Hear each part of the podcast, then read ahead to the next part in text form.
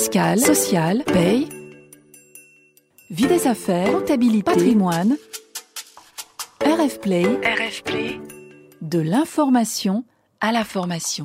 Les pratiques du management. Les pratiques du management. Aurélie Durand, bonjour. Bonjour Frédéric. Alors Aurélie, nous nous retrouvons pour notre 14e pratique du management. Vous êtes coach, psychologue et consultante fondatrice d'Ajadi. Aujourd'hui, nous allons parler feedback. Toutes et tous les managers se sont entendus dire un jour fais-lui un feedback. Pour que ton collaborateur, pour que ta collaboratrice comprenne, s'améliore, tu dois lui faire un feedback. J'ai envie de dire mais encore. Et je me tourne vers vous Aurélie, que faut-il entendre par feedback? Ouf, alors c'est une vaste question pour une coach. Euh, alors, si on prend le mot dans son sens strict et non pas dans le sens du langage courant où feedback euh, signifie retour, Feedback, en fait, signifie rétroaction. En fait, c'est un processus en cybernétique dans lequel l'effet intervient également comme un agent causal. Alors, on peut imaginer, en fait, que c'est comme une boucle. Donc, en fait, un feedback, c'est un retour d'informations factuelles et mesurables qui permet de réguler un système qui a pour objectif l'amélioration de l'efficacité de ce système à travers la mise en place de nouvelles actions. Mais dans notre système qui est l'entreprise, bah, c'est pas mécanique, hein, euh, c'est pas de la cybernétique. Il y a, y a, une dimension humaine à rajouter. Et alors là, c'est là que le feedback devient une vaste question. Quoi. Une vaste question, c'est-à-dire? Bah, En fait, une culture du feedback, c'est une culture de l'efficience. C'est-à-dire que c'est l'efficience, c'est l'optimisation des ressources et non juste euh, du résultat. C'est la différence entre efficience et efficacité. Donc c'est une culture d'efficience qui implique et permet discernement, confiance, qualité relationnelle. Donc si le feedback permet la qualité relationnelle, l'efficience, la confiance en soi en l'autre, il ne peut être efficient sans qualité relationnelle, sans confiance en soi en l'autre. Donc c'est un peu comme la poule et l'œuf. Euh, donc c'est complexe. Et derrière tous ces mots, alors je vais faire un jeu de mots, un mot M-O-T-S, eh ben, il y a des mots M-A-U-X, euh, ce qui rend complexe le feedback entre deux êtres humains, ce sont nos émotions et nos égaux. Alors, nos émotions et nos égaux français, nous amène souvent à redouter ces moments. Euh, à les réinterpréter. Et notre cerveau ben, se piège avec des généralisations, des conclusions hâtives pour nous éviter de nous confronter à ces moments. Alors que dans les pays anglo-saxons, ben, le feedback, c'est complètement culturel, c'est une pratique courante au service de l'amélioration.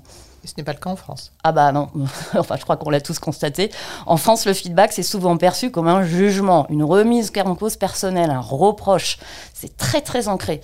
Euh, bah non, euh, factuellement, le feedback ne remet pas en cause. Le feedback a pour objectif de faire perdurer, comme je le disais, une pratique, un comportement efficace ou d'améliorer une pratique, un comportement inefficace, mais il ne remet pas en cause la personne. Le feedback, il permet d'accompagner l'autre dans son développement ou d'améliorer le système commun, la manière de travailler ensemble. Et si on ne le pratique pas, bah, il n'y a rien qui n'y évoluera jamais. Quoi. Alors moi, quand je vous écoute, ça me semble évident. Et pourtant, on ne le perçoit pas comme ça. Alors pourquoi on le perçoit pas comme ça? bah, Après, ça, c'est une de mes hypothèses, mais bah, comme dans le passé, dans notre système éducatif, on a plutôt été habitué à ce que nos points faibles soient mis en avant plutôt que nos points forts. Hein.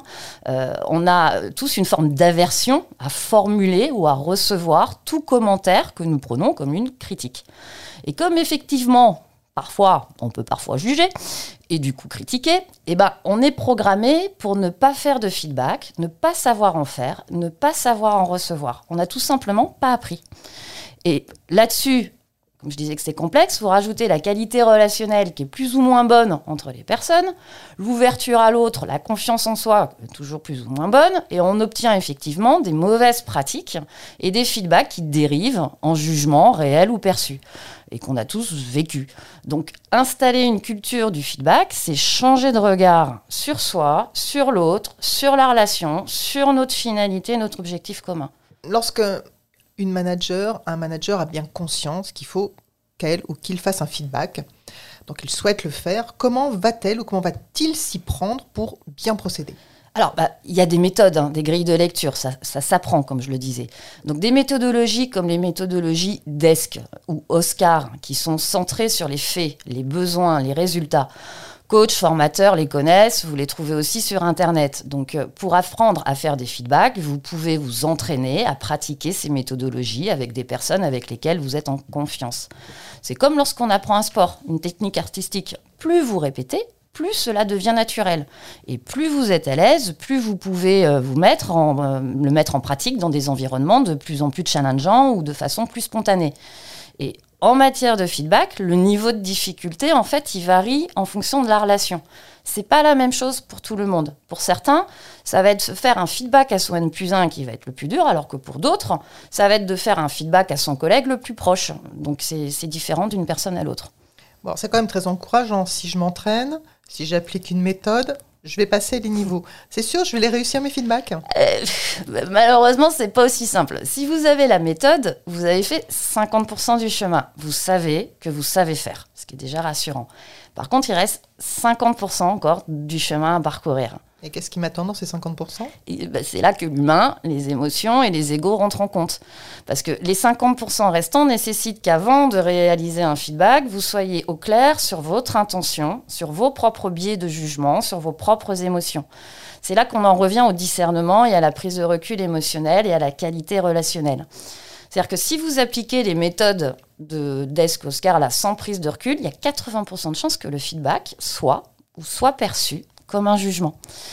Parce que pourquoi? Ben, Les mots, le ton, les types de formulations, très sujet, verbe, complément, ben, ça fera que l'autre n'entendra pas les mots que vous direz, mais tout ce que vous pensez au fond de vous. Et si l'autre n'est pas en confiance dans la relation avec vous, il risque de surinterpréter. Si vous-même, vous n'avez pas une relation équilibrée avec l'autre de confiance, ça va s'entendre effectivement également. Et si en plus vous souhaitez juste dans le feedback que l'autre fasse comme vous vous pensez qu'il devrait faire ou que vous ne comprenez pas qu'il ne fasse pas quelque chose que vous lui avez déjà dit de faire, et eh ben en fait vous n'êtes pas dans l'intention d'un feedback mais dans l'intention d'un recadrage. Et ça aussi ça va se sentir et s'entendre. Donc si je résume, il y a faire un retour, voir un recadrage et faire un feedback. Ce sont deux choses bien distinctes. Euh, je suis pas sûre que ce soit aussi clair toujours dans l'esprit du manager. Comment le manager peut savoir où il se situe et comment peut-il faire un vrai feedback Alors, pour faire un vrai feedback, il est important dans ces 50% d'identifier toutes les pensées automatiques du type ça sert à rien, il est de mauvaise foi, c'est toujours la même chose, je lui ai déjà dit, c'est pas possible qu'il n'y ait pas pensé tout seul, il va encore mal le prendre, c'est pas le moment. Enfin bref, il faut purger l'émotion que vous avez pour qu'elle prenne moins de place. Puis après, comme je le disais, il faut préparer l'introduction, l'intention que vous donnerez à votre feedback. Quelle intention, quel effet souhaitez-vous produire sur l'autre? C'est comme cela que vous saurez si vous vous situez dans le retour, le recadrage ou le feedback. Donc, quelle intention? Si votre intention, c'est de gagner, d'imposer dans l'échange, bah, vous n'obtiendrez pas un feedback. Si l'intention, c'est de faire le moins de vagues possible, bah, vous n'obtiendrez pas non plus un feedback. Par contre, si votre intention, c'est de développer, accompagner, construire pour gagner en efficacité commune, là, vous serez plus proche du feedback. Et vous pourrez, par exemple, à ce moment-là, préparer des questions, des formulations pour les dire à voix haute, pour anticiper l'effet qu'elles peuvent produire sur l'autre quand il les entendra. Euh, par exemple, on dit qu'il ne faut pas utiliser le tu qui tue, mais en fait, c'est surtout le tuer qui est à proscrire, parce que c'est un jugement.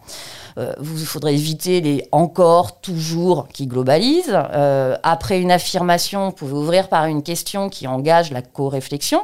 Puis vous avez le droit aussi de démarrer l'échange en étant très lisible et explicite et juste vis-à-vis de vous-même, en indiquant vos besoins, vos doutes. Donc là, vous l'entendez, il s'agit en fait de tout l'art de la relation, de l'ouverture à l'autre, mais aussi de confiance en soi. Donc du coup, ces, deuxièmes 50%, ben, ce sont des formations à l'intelligence émotionnelle et relationnelle et l'entraînement à ces compétences d'intelligence émotionnelle relationnelle qui sont clés avant d'appliquer la méthodologie de feedback. Cette pratique du feedback, j'imagine, bon, elle a sa place évidemment dans la relation manager-collaborateur, mais elle a la place dans d'autres relations professionnelles. Et c'est aussi comme ça qu'on va parler de culture du feedback. bah oui, effectivement, effectivement, qui dit culture dit que cela concerne tout le monde. Et si on veut justement enlever la pression émotionnelle de la perception de jugement, ce serait bien qu'on arrête de dire que c'est surtout le manager qui doit faire des feedbacks à ses collaborateurs. Hein. On n'est plus à l'époque du maître et de l'élève. Hein. Donc euh, le feedback permet la reconnaissance, le soutien ça permet de mieux collaborer, de faire avancer les projets, ça motive, ça évite les tensions. Et ça, c'est important dans toutes nos relations pro. Euh, c'est pour ça qu'on va jusqu'à dire que le feedback est un cadeau. Alors, attention, on parle pas du, euh, en fait, on parle du vrai cadeau, euh, celui qui est fait en partant de l'autre et pour l'autre. On ne parle pas de celui qu'on fait parce qu'il faut le faire ou celui qu'on fait en pensant uniquement en soi, à soi. Encore une fois, tout est question d'intention et d'équilibre. Donc, Bref, on est tous légitimes à réaliser un feedback à partir du moment où nous sommes en interaction. Nous pouvons tous oser le faire à partir du moment où c'est pour améliorer notre efficacité commune. Et si, je recentre, donc si je reviens à cette culture du feedback hein, qu'on a déjà évoquée là, euh, est-ce que cette culture, elle suppose de privilégier le feedback positif? Alors, c'est intéressant ce point. C'est euh, le feedback par principe est positif, puisqu'il a un objectif d'améliorer le système. Euh, comme je le disais, c'est une boucle de rétroaction qui vise à réguler euh, donc un système, et dans cette régulation, il peut s'agir également de maintenir ou encourager effectivement un comportement, une action bénéfique et efficace. Donc quand je parle de feedback, je parle autant du feedback dit de développement, d'amélioration, hein, encore une fois pas le retour négatif, que du feedback de renforcement positif. Et l'entraînement méthodologique et la prise de recul émotionnel restent les mêmes. Il est aussi dur de faire des feedbacks entre guillemets positifs que des feedbacks de développement. Le collaborateur va être plus gêné par du positif que du négatif? Alors, pas forcément plus gêné, mais il est important d'avoir conscience que cela crée des émotions aussi. Beaucoup d'entre nous ne savons pas faire ou recevoir et accepter des feedbacks positifs, comme on peut être gêné par un cadeau. Et, euh, attention, il y, y, a autre chose, c'est comme pour le reproche, on a l'habitude de confondre feedback et compliment. Le compliment, c'est un jugement positif, soit, mais c'est un jugement quand même. C'est pas un feedback. Ce qui différencie, c'est qu'un feedback, c'est contextualisé, clair, factuel, précis, constructif. Ça décrit un comportement, une action. Euh, donc, on peut faire des compliments, et ça peut être un compliment, mais dans ce cas, c'est un compliment explicité qui dit pourquoi ce compliment. Et en faisant des compliments euh, du genre t'es génial euh, non explicités, on entretient la confusion entre jugement et feedback. Euh, donc, on n'arrête pas pour autant le compliment, hein, on est d'accord. Le cerveau, il a toujours besoin, il a toujours plus de mal en fait à retenir le positif que le négatif, donc il a, il a besoin d'être alimenté par du positif.